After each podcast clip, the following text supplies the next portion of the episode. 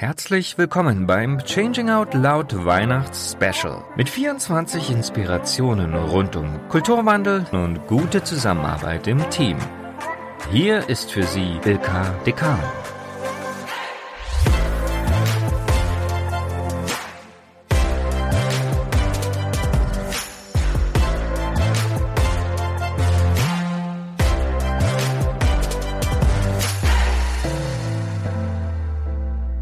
Schön, dass du heute wieder in den Adventspodcast reinhörst. Wir sind bei Türchen Nummer 4 und eingeladen habe ich Carmen Kaufmann. Sie ist Buchautorin, Coach und Trainerin und sie begleitet Menschen rund um das Thema Führung, Selbstführung und Selbstwert. Ja, und wie ihr vielleicht schon gehört habt, besonderen Spaß hat sie an den Themen Verhandlung, Machtspiele und Diplomatie. Mal schauen, was sie heute für eine Inspiration für uns bereithält.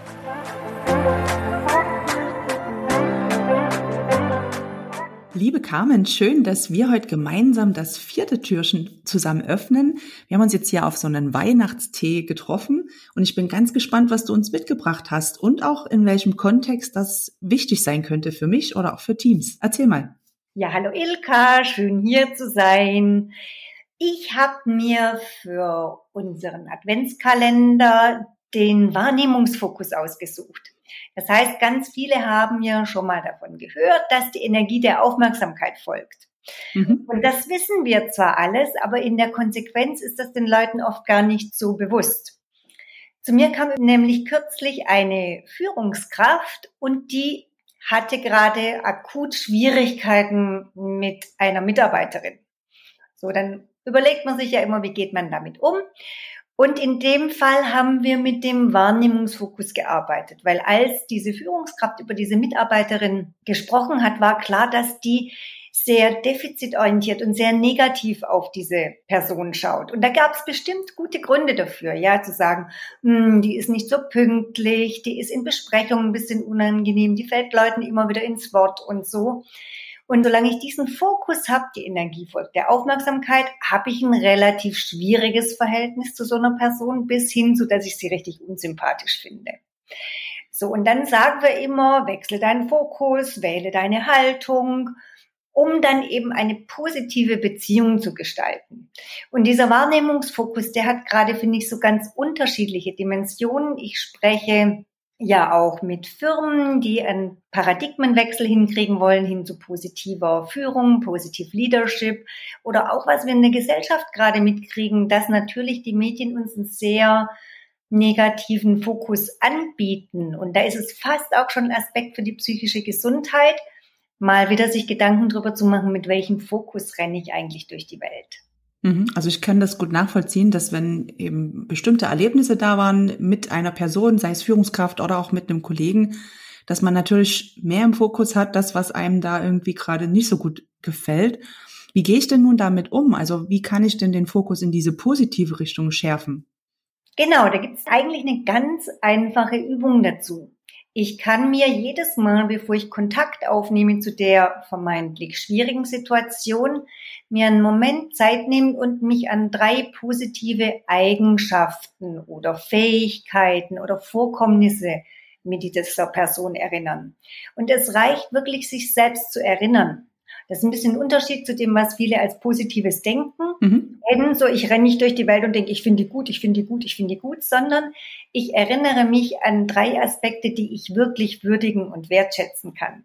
Mein Lieblingsbeispiel, dass einem sowas verrutschen kann im Laufe der Zeit, ist immer, dass jede Person, die schon mal verliebt war, das total akut kennt, weil wenn man frisch verliebt ist, dann ist der Mensch ja perfekt. Mhm. Ja, und im Laufe der Zeit verrutscht der einen oder dem anderen der Fokus ein bisschen. Plötzlich scheint dieser Mensch gar nicht mehr so perfekt. Wir merken aber oft, das Gegenüber an sich hat sich gar nicht wirklich verändert, sondern mein Blick auf diese Person hat sich verändert. Und auch da kann das total wirkungsvoll und hilfreich sein, wenn ich mich wieder erinnere an die positiven Eigenschaften, in die ich mich mal verliebt habe, warum ich jemanden vielleicht mal eingestellt habe, warum ich mich für eine Firma oder eine Abteilung entschieden habe. Und bei dem Beispiel, was ich vorher erzählt habe, da war es wirklich so, dass diese Führungskraft, die am Anfang kam und die Mitarbeiterin so schwierig fand, dass die berichtet hat, nach zwei Monaten seien sie fast sowas wie Freunde geworden. Weil die Energie folgt der Aufmerksamkeit und dadurch, dass sie sich immer an die positiven Aspekte erinnert hat, ist sie natürlich positiver auf den Menschen zugegangen. Es gibt eine andere Resonanz, es entsteht eine andere Atmosphäre, die Beziehung verändert sich und das kann tatsächlich total magisch sein. Das ist eine gute Erinnerung, wenn ihr solche Situationen da draußen habt, wirklich in diese ja positive Stimmung einzusteigen, bevor man in das Gespräch geht. Genau. Hast du noch so einen Tipp, wie man das ganz konkret macht? Also wie viel Zeit braucht man da dafür? Das kommt darauf an, wie lange es schon schwierig ist. Mhm.